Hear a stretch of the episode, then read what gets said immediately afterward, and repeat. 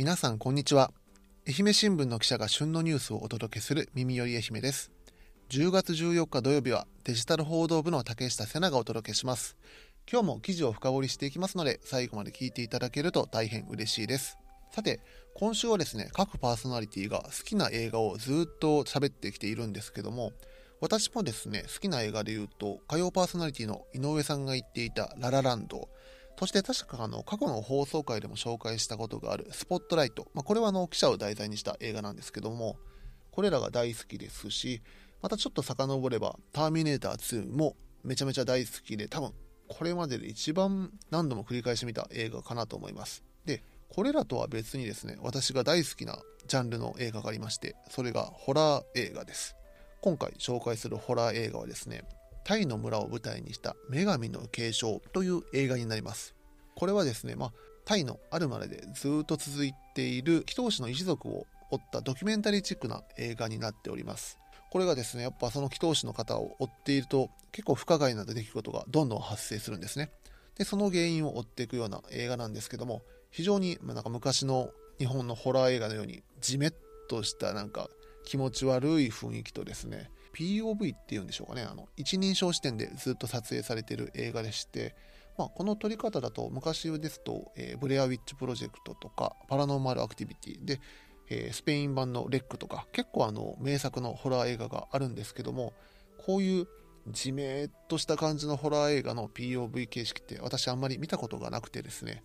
非常になんか没入感もあってなんかより一層恐怖を感じられるような作品になっていました。あのホラー映画夏だけじゃなくていつ見ても面白いんでですね。是非気になる方はあのレンタルとかもしくは配信とかも多分あるのかな。それらで見ていただけたらと思います。さて今回の土曜日版で紹介するのは、えー、打って変わってですね松山市民なら馴染みのある光景。そう、えー、松山市内の走る路面電車に関する話題です。どんどんどんどん新型車両が増えてるのって皆さんご存知でしたか？そうなると旧型車両の数が減っていってるんですけどもあの旧型車両役目を終えた後どうなってしまうのか。その謎を報道部の関係者が取材しました。新型車両と旧型車両の違いは一体何なのか。そしてこの旧型車両役目を終えたら本当どうなってしまうのか。その辺りをじっくり聞いていこうかと思います。それでは早速入ってきていただきましょう。さて今日は報道部の関係者に来ていただきました。関さんよろしくお願いします。よろしくお願いします。報道部松山市政担当しております関と申します。よろしくお願いします。まあ、今回あの取り上げるのが伊予鉄市内電車の昭和の車両と新型車両の今ということなんですけども、はい、その前に菅さん初めてですよね。そうです。これの毎回初めての記者にはこれまでの経歴聞くんですけど、はい、何年入社になるんでしたっけ？あ、えー、私が実は2016年入社になりましてはいはいはいはい、はい、というのがあの年齢は今年で34歳になったんですけれどもただ私の場合、ちょっと4年間社会人もしてから入っているので同期入社はみんなあの年下。最初はみんな敬語で話してたんですけれども だんだんこうあの徐々にいつの間にかタメ口になってました、ああそのもんよね確かに。その方が気が楽ですけどね。じゃあ社会人の4年間っていうのはどういうことしてたんですか？同じく新聞社で仕事をしていました。どこでどこやったっけあれ？えっ、ー、と三重県ですね観光地も多いでしょう結構。ちょうど僕がいた時に伊勢神,、はい、あ伊勢神宮の、はい、えー、式年遷宮という行事があってはいはいはい、はい、はい、もうそれはもう一大行事でもう総理大臣からもう皇族からいろんな方が来られていてその3年後に伊勢志摩サミットというものもあったんですけれどもそうですね確かに確かに、まあ、あの頃は本当にいろんなその一大行事というのが目白押しで,、でもうあの要人が次々とあの いろあの国内外から来るのでもう警護も大変でしたし。あ確かに。あの式年の時は西条のだんじりがあのあそこお伊勢さんに戻るっていうんでみんなで退去していった記憶がありますね。ちょうどあの担当が別だったのであのちょっと気になって行きたいなと思ってたらちょっと 別の取材がかぶっちゃってこういけなかったというのをちょっと今思い出しました。まさかの我々ニアミスしていたっていう。はあ、でそれで2016年でしたっけ？はい16年です、ね、入ってからやっぱ基本ならずっと記者っていう感じですかね。そうですね。局もう10今大学卒業して121年2年目ぐらいなんですけども、うんずっと基本は外勤であの記者をずっと長くやってるというそうか。そうです。ただまあうちの社歴で言ったらまだ6年7年ぐらいだけど記者歴で言ったらもう10年以上になってくるってことですね。そうですね。それで今が、えっと、報道部の姿勢担当。そうです。はい。なかなかあの多分リスナーの方はご存知じゃないかもしれないですけど姿勢担当って言ったの松山市役所の担当や松山市の担当っていうイメージですかね。そうです。松山市役所松山市議会等のご担当をしています、松山市って言ってもめっちゃ広いですもんね。広いですね。もうやっぱり北条とかなんか島しょ部も全部含めてになるので。確かにね。なかなか本当あの中島とかねいっぱい取材行きたいんやけど。行きたいです。あの本当本音を言うと、あの島とかめっちゃくちゃ行きたいんですけど あの一回行くと一日がかりそうね確かに。でもう朝行くと帰るのは夕方夜とかあのなっちゃうので。えそれこそ今日もこの収録の後午後島でしたっけ？あそうなんです。午後島に お昼から で夕方またあの終わってすぐ帰ってきて記事原稿を出すという。なるほど。で、まあ、今回その、まあ、最初にお話ししたテーマの、まあ、伊予鉄の市内電車ということなんですけどこれはそもそもなんかどういう経緯で取材することになったんですか？ああのまず愛媛新聞のやっている「あの真相追求みんなの特報班」というコーナーに県民の方から旧型車両っていうのが今後どうなるんだというそれが気になるという声が寄せられまして今あの新型車両が増えてきて幅を利かせていると。あの反対にその古い車両っていうのはもうどんどん廃車が進んであの少なくなってきていて新型車両ってあのもう床も低くてき綺麗で静かで乗りやすくていいんだけれども古い車両にもあの風情があってまね。いいなと、うんうんうん。確かに。でこれってすぐもうあのなくなっちゃうんだろうかと、えーでなくなるんだったらあのいつまで乗れるのかな？そういうちょっと素朴な疑問をですねはいはいはいあはい。のいただいたんですけれども実は私もこの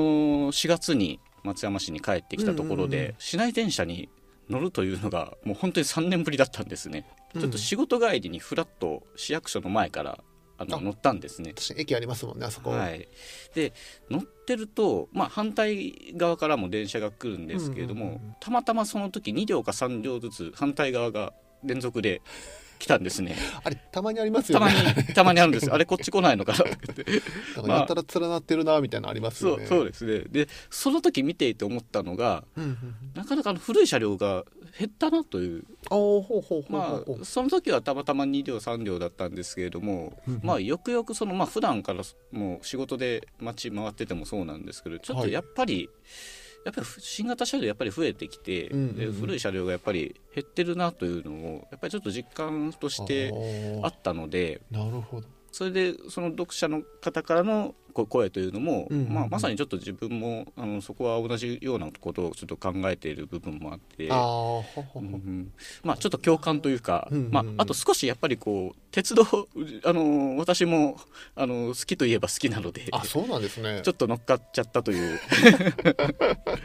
まあそういったところでこうあの取材をしますと手を挙げたというところです、結構このリスナーの方ってあの今愛媛に住んでらっしゃる方もいるんですけど、ん結構東京に、まあ、いや愛媛から出て東京うん県外に住まわれてる方もいるんで、そうですね。もしかしたら県外の方はあの旧車両の方がピンとくるかもしれないんですけどあ。旧車両と新車両ってなんかどう違うんですか？ちょっとこれ旧型車両の悪口になっちゃうかもしれないんですけども、えっと一番古いものが昭和26年ですからあはは。1951年製が一番古い車両なんですね。もう72歳ですか？そうですね。す70ごい。オーバーです。旧型車両と新型車両っていうちょっと2種類区分があるんですけども、旧型車両の中で一番新しいのも1965年。そんなに古いんですか？もうあの50年も60年近くも経過している車両ばかりなのでどうしてもこう乗り降りする時に、もう出入り口にもう段差があるんですね数十センチの。ああそうですねそうですね、はいありますね。あとやっぱりこうモーターの音も すごい音をうんうんうん。乗ったことがある方はお分かりかと思うんですけれどもある程度スピードを出すとですね、はい。もうものすごいうーというと特にですねあの、はい。まあ、スピードを出すと結構よ揺れもあるんですね。やっぱり古い車両だと。うん新型車両をを結構乗る機会が増えて、はい。もうそっちに慣れてしまうとやっぱり時々旧型に乗るとそれのその違いっていうのがまあはっきりということは逆に新型車両は、えー床もまあ、乗りやすいように床も低くて、まあ、静かで揺れづらいみたいなことですか？そうですね。あの LRT という、はい。あのちょっと呼ばれ方をしていてまあ次次世代型路面電車あ LRT そうです。その特徴というのがその低床式といって、まあ、あうんうん。うんのいわゆる床が低くて、ああはあはああ。はの車椅子の方でももうスムーズにと乗れあなるるほど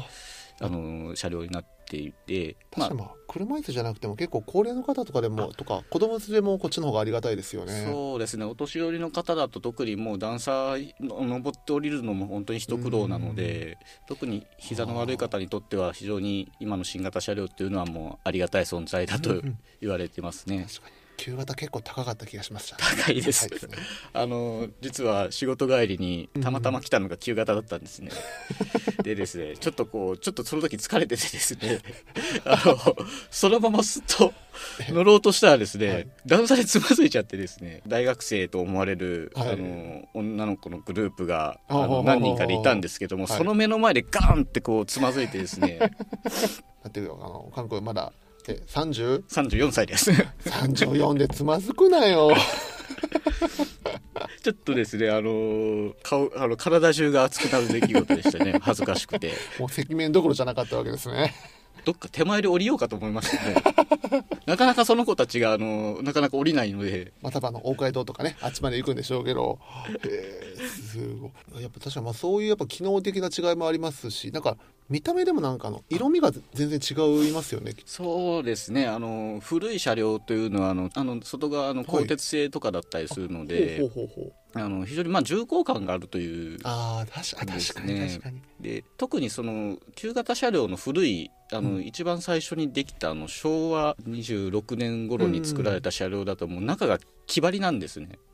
おーあ床とかも全部。床とかの壁も木なんですねああ確かにそれはそれで趣はありそうですよね。そうですね。だからちょっとあのちょくちょく雨降った時とかってどうあの手入れとか大丈夫かな？あのどうしてるんだろうなっていう確かにあのでやっぱりちょっとこうみ濡れてほったらかすとこうカビが生えたりもするだろうという思ったので全然汚れてないのですごく掃除とかであのメンテナンスをしっかりされてるんだなってあの古い車両に乗る時はあの思ってましたね。色味としても旧車両がちょっと淡いオレンジで新車両が結構濃いオレンジみたいな感じですかね。そうですね。まあ形とか見た目でいうと新型車両っていうのもにも、なんか中にも2種類あるんですね。あそうなんですか。はい、あのちょっとこうマッチ箱みたいなちょっとこう箱型の、あの車両がですね2002 2001年度から導入が始まって2007年度までちょっとず順次導入されていってですね、うんうんうんでえっと重量あるんですね、はい。に2100系という車両なんですけれども、ちょっとあのどうしてももともとの古い車両よりちょっと定員が、あのかなり減っちゃったので、ちょっとこう朝とか夕方にちょっと混雑した時にちょっとちっちゃいなっていうのがあったので、ま、あのその後で登場したあの流線形のもの方があの5100系というあごめんなさい 5000, 5000系ですね。5000系。ほうほうほう。5000系という車両の方は60人に定員が増えて、ああなだいぶ乗れる人数が違うんですね。うん、そうなんです。それ聞くとでも5000系って高いんじゃないですか？行政もですね、はい。その車両に対する導入の補助というのをあ伊予鉄道さんにしていて1両はいにつき2億円というお値段。結構しますね。ですね。2億？でですからこれをあの、まあ、大手の私鉄鉄道会社とかだったらうんこう自自分でなんとかあの賄えるんだと思うんですけれども。首都圏とかあっちの方ですよね。そうですね、なかなかやっぱりこう伊予鉄道もあの地方のあの私鉄としてはあのかなり規模の大きい方ではあるんですけれども、ただあのなかなか全部をというのは難しいので、まあね確かに。うんこの導入の目的というのがややっぱりこう老車両が老朽化してきていて、でやっぱりこうバリアフリーも対応しないといけない。はいはいでこう省エネそういう目的にですねこう導入を始めてそれそこに対して実は国とかあの愛媛県とか松山市もその補助金というのを出してるんですねですからその一つの会社が全てをこう出すわけではなくて、うんうんうんあの地域の公共交通の足ということで公共交通ですからね。補助金も出して一緒になってこうちょっと地域の利便性をあのちょっと良くしていきましょうという取り組みをもう20年ぐらいずっとされてるわけなんですね。なるほど。旧車両新車両って分けた時にな何台ずつぐらい今ってあるんですか？そうですね。あの今伊予鉄道の市内電車、あの路面電車ですね、うんはい。というのが今38両あります。あそんなにあるんですねああれって。そうなんです。あのでこれをこれこの中には坊ちゃん列車は入ってなくてですね。あおああいさんまた別枠なんあですね。別枠なんですよ。あのあれあの車両って厳密に言うと電車じゃないんですよね。えそうなんですかあれ。あのちょっと脱線しちゃいますけども、はいあの脱線って言ったらダメだな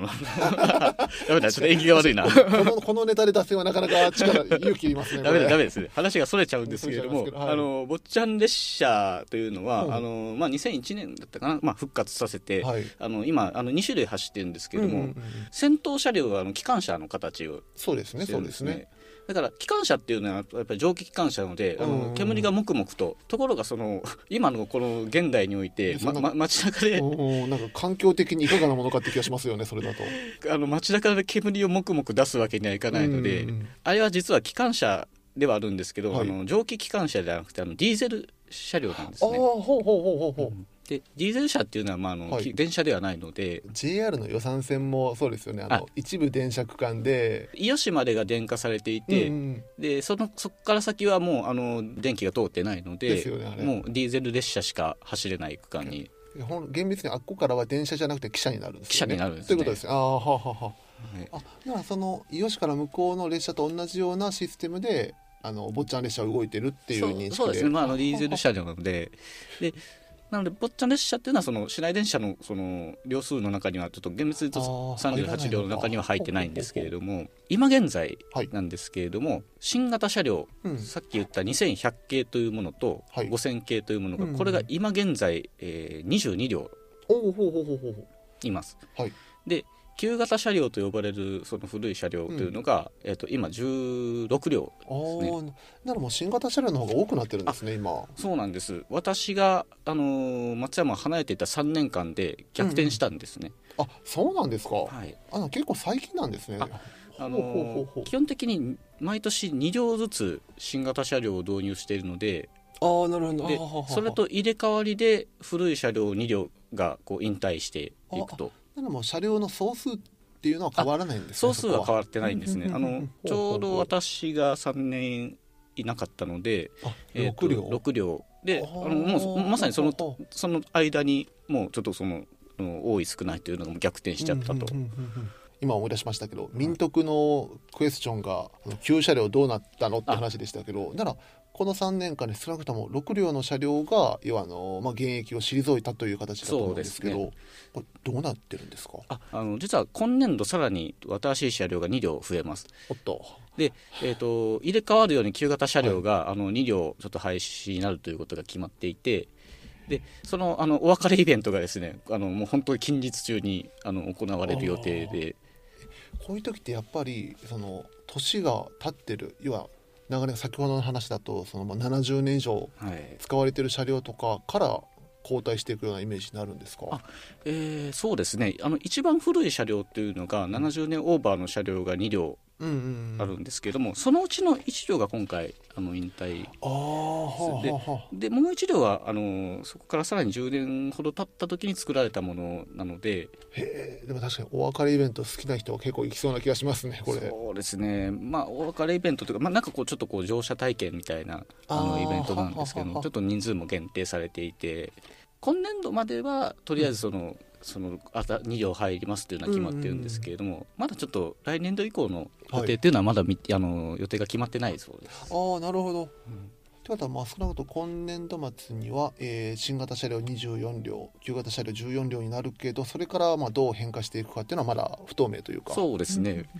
お別れした後ってなんかどどうなんですどっかにまた譲られるとかいうことになるんです？そうあのちょっとそこになるとちょっとその,、あの動向というのはちょっとそこまではあのちょっと話は聞いてないんですけれども、まあ、ただあのかなり古いので基本的に、えー、と廃車になるあの方向だとは思います。例えば郊外電車とかうんうんになると、あのまあ、伊予鉄道の郊外電車も大手の私鉄からあの来てるものなんですね。あ。あはあはあ、はい。あよそからやってきたやつを再利用みたいな。そうですね。あの一部自社のオリジナルの車両なんかもあるんですけれども、うんうんうん。あの基本的にはその東京の大手のあの京王電鉄というところの車両が入ってきていてででさらにその伊予鉄道で活躍した郊外電車の車両が一部、あの千葉県の銚子電鉄というところに 行ったりもあのしていて。なんかで電車さんも大変ですね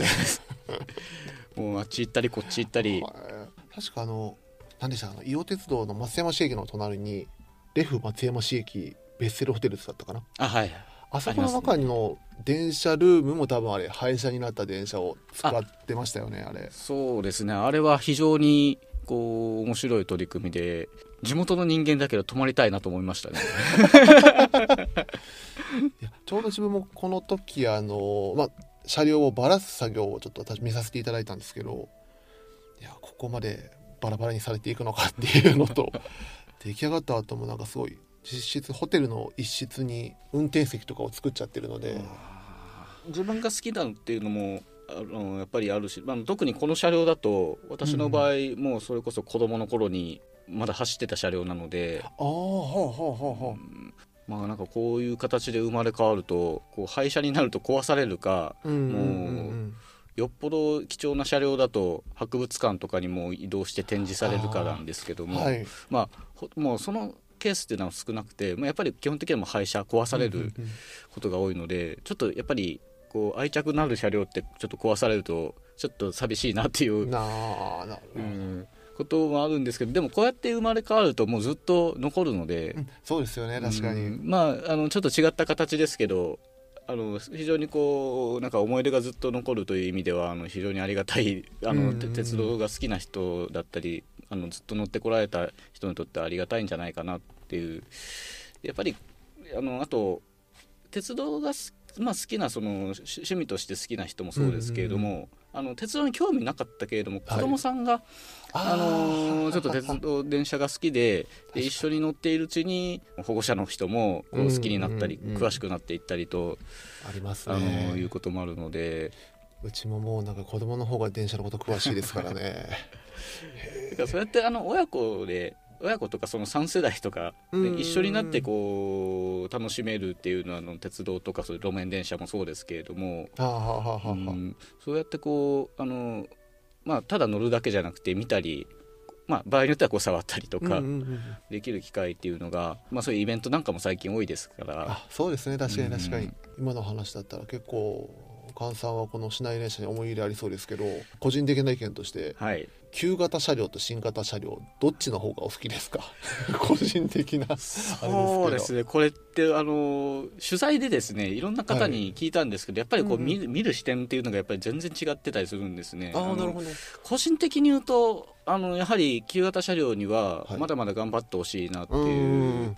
思いがあるんですね。やっぱやっぱり愛着もあってこう、ね。ずっとこう松山市民の足を支えてきたっていうのがあのまさにこう松山の風景の一つだったので、うんうんうんまあ、いずれはもうやがては引退はするんだろうとは思うんですけれども、ねまあ頑張ってくれるんだったらできるだけ長くっていうのが正直な思いですけれどもただやっぱりいろんな方に特に松山市駅とかはい。であのちょっといろいろ街頭で市内電車のあの新旧車両それぞれについてちょっと意見とか声を聞いてみたんですけれども、まあ、特にその最初の方に言ったあの段差とか音のこともあったり揺れとかっていうのもあって特にそのお年寄りの方はもうちょっと段差がもうちょっとあってあのちょっと乗り降りするのがしんどいと。ああ、うん。まあ、中にはちょっともうしあのちょっと段差どうにかしてくれっていうのを こう直接あの、はい。言いに行った方もいらっしゃったんです。あ伊予鉄さんにですか？あの要望された方もいらっしゃってですね。ほうほうほあなるほど。ちょっとなかなかこういわゆる鉄道好きの人とこういわゆる普通にその足として利用されてる方でもちょっとやっぱりあの見てるところ部分が違うっていうのもあるんですけれども、こう中にはですねあのダイヤにもよって違うとは思うんですけども、うんうんうんうん旧型車両がこう続けてきたことがあってほうほうほうほう。旧型ちょっと乗るのしんどいからもう新型車両来るまで待ってたという人もいらっしゃったんですね。やっぱりこう新型車両やっぱり乗り心地はもう快適性っていう意味ではもう抜群なので、うんうん。あの私もそっちに慣れてしまっあー確かにな。て、まあ、慣れてしまったという言い方はちょっとあのちょっとあれなんですけれども、うんうんまあ、さっきのあのつまずいた言い訳をするとですね あのやはりこう新型車両っあていうのなるほはどあのスッとそのまま乗れるのでもうすり足で乗れるぐらいの感じなのでもうそれに慣れちゃってあのゴツンといったんじゃいないかなと。あくまであの自分の体力の衰えではなく、新型車両に慣れてしまった弊害と。新型車両のあのちょっと乗り心地にちょっともう慣れきってしまったからというのが、ああのー僕の考えです。見解ですね自分なんかはや薄いオレンジ色の車両が走ってるっていうのがなんか原風景みたいなイメージがあっていいと思ってましたけど、そうですね。これってあのあんま車両に乗らないからそう思うのかなって気はしましたね。そうですね。あの伊予鉄道もあのこここ近年であのからあの塗装をだいぶ変えたんですね、あのはあはあは。ああのちょっと数年前までですね、い。まあ、いわゆるちょっとこうオレンジとちょっとクリーム色のツートンカラーというあのそれが長年そういうカラーリングで走ってたんですけれども、もうこう近年もうオレンジ一色とうんうんうんあのいうふうにちょっとカラーリングも変えてるんですね。はこれも実はあのなかなか市民にもこう賛否あ、まあ様々で。でしょうねこれは。どちらかというと地元の方の方が、はい。そのクリーム色とうんオレンジ色のあのツートンカラーというのが非常に長年そのカラーリングで走っていたのでねあに。の愛着があって、まあ、ちょっとこうなんていうかあのオレンあのお穏やかな感じ、うんうんうんあのまさに温暖な愛媛にふさわしい松山にふさわしい もはやもう原風景とも呼べたあのカラーだっておっしゃる方もいるんですけれども自分もあの新型車両のあのオレンジ見た時に きっつーと思ったもん。あのそうなんです。そのだから地元の人からするとオレンジ一色っていうのがちょっとこうやっぱり印象うん。あのインパクトが強強すぎたっていう確かにイメージあったみたいでで逆に東京とかですね都会から来た人からするとあのやはり愛媛のイメージというとみかん。みかん、うん、印象が強いのであ確れこう愛ね媛に来たっていうのを感じられると。いう方も。いらっしゃるのでこれはちょっとこう地元の方まあ地元の中でもこうあの賛否もありますけれどもどちらかというと私の感覚で言うと県外から来られたお客さんの方が、うん。あのーあ愛媛らしくていいなと、はいはいはい。今のあのオレンジ一色というのがしかもまたこれ先ほどの話にもありましたけど子供たちにしてみたらまあ今の新車両が当たり前の風景なんで、そうなんですよね。こっちの方が愛着湧いてくるっていうのもありそうですよね。うん鉄道とかその路面電車の話になるともうでもそれって時代によってふ、まあね、うんあのーそのやっぱり活躍する車両ってやっぱりこう変わっていくので、うんうんうんまあその言ったらその世代によってこうそういう違いがあるので電車のイベント鉄道のイベントとかはい。時にこうお父さんとかあのお母さんと話と話したりとかするときにあの例えばおじいちゃんの頃はこんな古古い車両が走ってたよとかってあの、まあ、そういう会話とかあの聞き聞くとすごくこうなんかほ微笑ましいですよね。先ほどの話だと全部色を塗り替えたってことはもうツートンカラーって存在しないんですか？もうツートンはなもう多分全部塗り替えたのでもうツーうトン車ね、両はないなないはずですね。結構ババスなんかもほともう結構だいぶ入れ替わってきてるぐらいなので。あー確かにそうですね。うんはあまあ、あと結構あのオレンジじゃなくてもなんかちょっとこう広告が入ってる車両がもあるので。最近多いですね確かに。うんなるほど。な、まあ、そうやって時代に応じてこうやってどんどんどんどん。まあ我々のある意味原風景といいますか。そう。松山市ならではの風景も変わってきてるってことなんですかね。変わらない良さとちょっと変わる良さって両方あるので。確かに昔が良かった言うだけじゃなくてな 慣れていかないといけない変化についていかないかんのかもしれませんねね。これは。あの松山出身の人だったりとか県県外から来られた方にもちょっとお話を伺ったんですね、はい。高校時代に、まあ、市内の高校に通うのに、あの市内電車使ってた方はいらっしゃって、あのもう40代4歳代のあの男性の会社員の方で、うん。まあ、ちょっと関西の方からあの野球拳踊りの時にあの帰省をしてきてあの会場に見に行くのにこう子供さんを連れてね市内電車に乗ったそうなんですけども青春時代使った車両なので、古い車両っていうのがまあね確かに確かに。やっぱり思い出深いというのと、うんで逆に子供さんがすごくこう喜んでくれるそうなんですね。ああはあはあはあはい。まあ、どうしてもやっぱり都市部になるともう車両がもうどんどん新しい車両がなっていくので確かに逆にこうふあの旧型のレトロな車両っていうのに逆にこう新鮮さを感じてくれるっていうあのどちらかというと我々世代から上ぐらいになるとあの、ね懐かしさを感じる車両なんでしょうけれども、うん。あの子供さんぐらいになるとあのなかなかそういう車両にを普段見かけることもないのですごくでお前やっぱり音とかそう。形とかすごくもうちょっとやっぱり珍しがるうんそうですね。あさっきはうるさいと言われかねたあの旧車両の音が実は子供たちにとっては新鮮であるという。確かに今最近あの車も車も音がなくなってきたしね。何事も音がなくなってきてる時代なんで、だからその鉄道ファンとかだと電車のモーター音とか走行音だけはいでいつの時代の車両かっていうのが大体わかる。マジで？でですね音楽のイントロクイズとかいうレベルじゃないやん。もう。そこまでいくとちょっともう私もあの話についていけないぐらいの。私もあの鉄道好きな友人いますけどあれは奥が深すぎる。あのー車両のこう大まかな形式とかがあるんですね、あのーそれこそさっき言った路面電市内電車の、あのー2100系とかはいはい5000系とかってあるんですけども、例えば5000系の中にも番号があるんですね。その具体的な形式はあれなんですけど例えばもうあの最初に導入されたのが1号車とか2号車とか、まあ、順次順にあうんうん。うんの番号が振られていくんですね、これはちょっと市内電車だとあまりないんですけど、うん。例えば JR とかの車両になると、うんうん。あの同じなんとか系5000系とかなんとか系とかっていう車両も初期とあのその後期とかでちょっとこう微微妙に仕様が異なってたりする場合もあるので。あもう車と一緒であのマイナーチェンジがされてるわけなんですね。そうなんですね。だからそこまで見極められるともう完全にマニアの領域なので。いやそこまでいかなくてもマニアの領域な気がしますけど。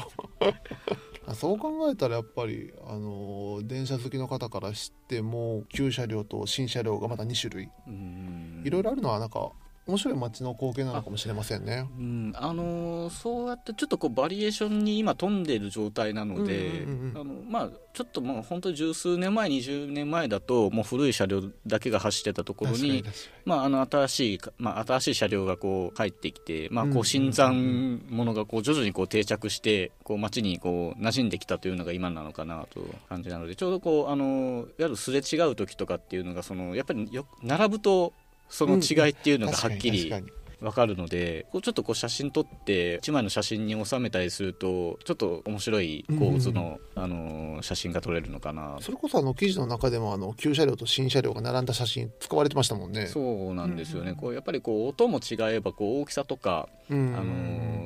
いろいろちやっぱり違いがあるので。ならまたあのぜひこのまたリスナーの方も松山にいらっしゃった時はそういう各で車両の違いをちょっと楽しみながらそうで散す策していね。ただいたらというところですかね。うん今日はこの伊予鉄市内電車の昭和の車両と新型車両の今というのを報道部の菅記者に聞いてきました。菅さんありがとうございました。ありがとうございました。古い車両もまだ走るそうなのでしばらくは。ちょっと興味を持たれた方はちょっと乗ってみてまあこう街を歩いたりうんうん。あのする中で市内電車に乗ってあの楽しむというのも一つ松山のこう街をこう楽しむ、あの一つのこう方法かなと思うのでぜひあの乗ってみてもらえたらちょっと思います。さてエンディングです。エンディングも菅さんと一緒にやっていくんですけどもどうでした？初めての収録。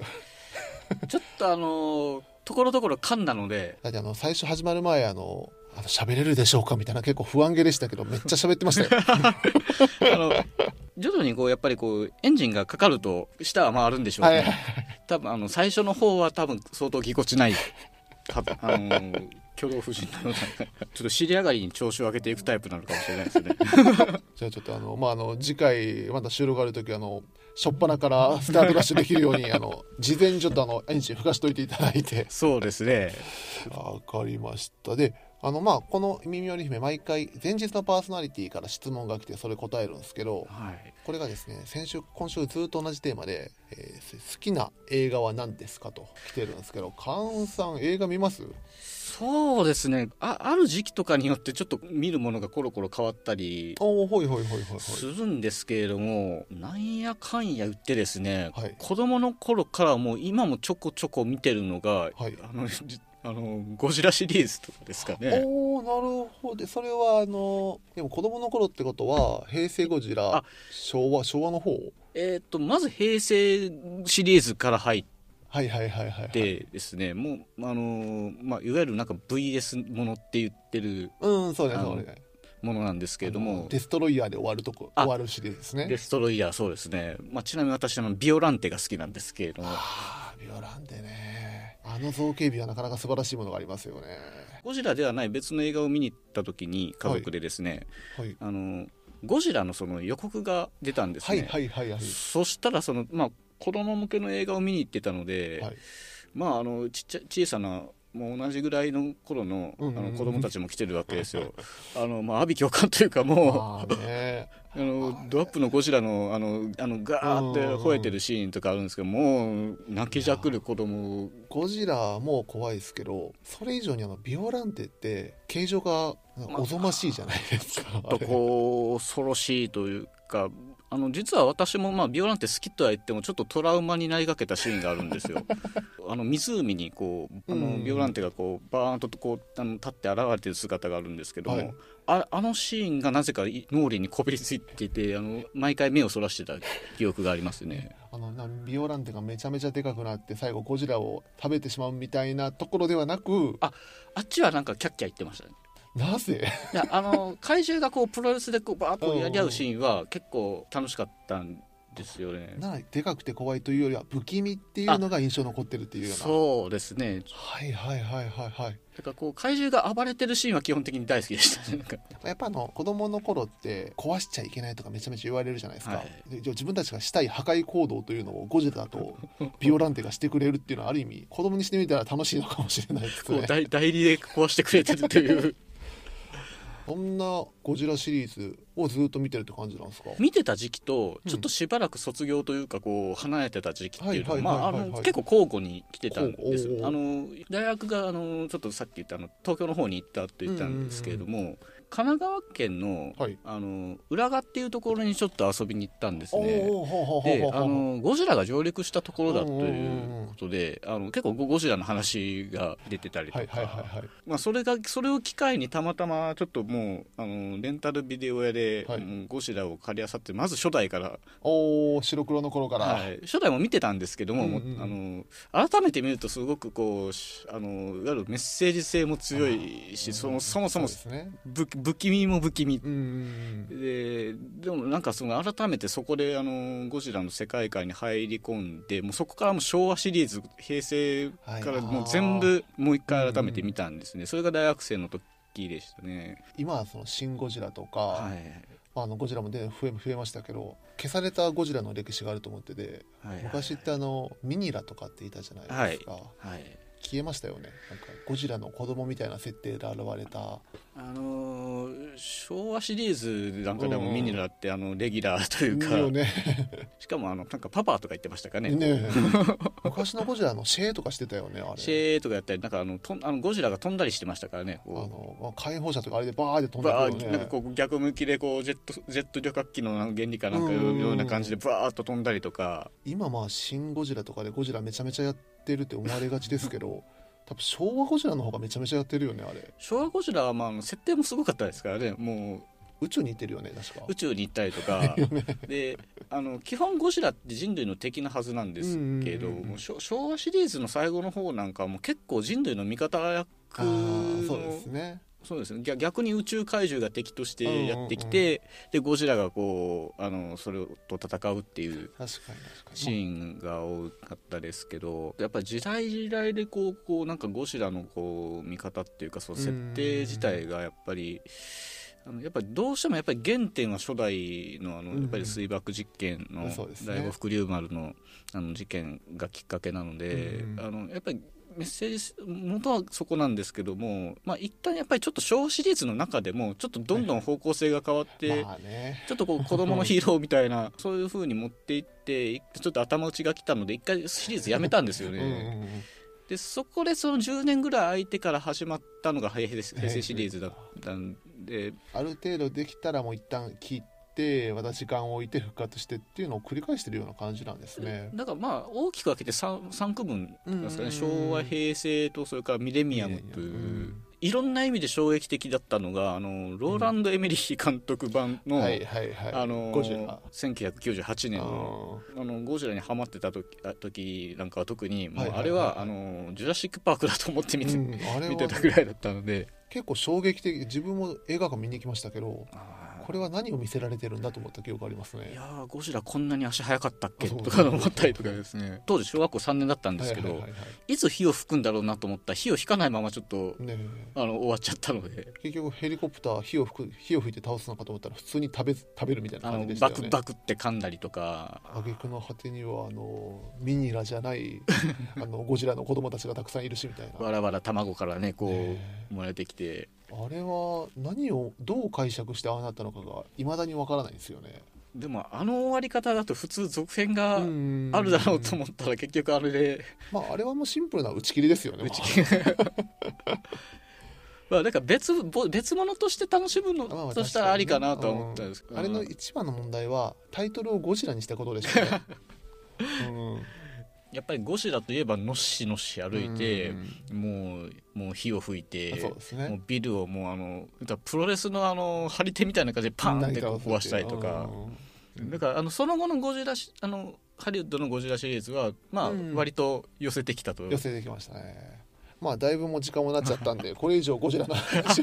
多分ねゴジラキリがないということであの一旦ゴジラシリーズはこの辺にしといて。で最後にあの今度逆にえーっと来週の月曜パーソナリティのスポーツ部の角やんとか、はい。もしくは来週のパーソナリティ全員にあのバトンとして質問を振ることができるんですけどはい。なんか聞いてみたいことってあったりしますか？そうですね。春にちょっと松山に帰ってきうんたんです、でちょっと3年離れてるとなんかこうちょっと浦島太郎状態とまでは言わないんですが あのちょっとやっぱりコロナのうんうん期間中にあまりこうそんなに帰ってこれなかったと言った方が正しいのかな。あんまり街中とかちょっとこうなんか分かんなくなっちゃってたんですね。こうああわかるありますよね。はい確か街の楽しみ方というかですね。だからこう松山のこう街の楽しみ方というかですね。ああなるほど。な松山のこう街の面白いところというかあとまあどういうふうに街こう回ったり過ごしてるのかっていうのはちょっとこう他の皆さんどういうふうにされているのかなって角屋とかにこの松山の街の歩き方みたいな感じですかね。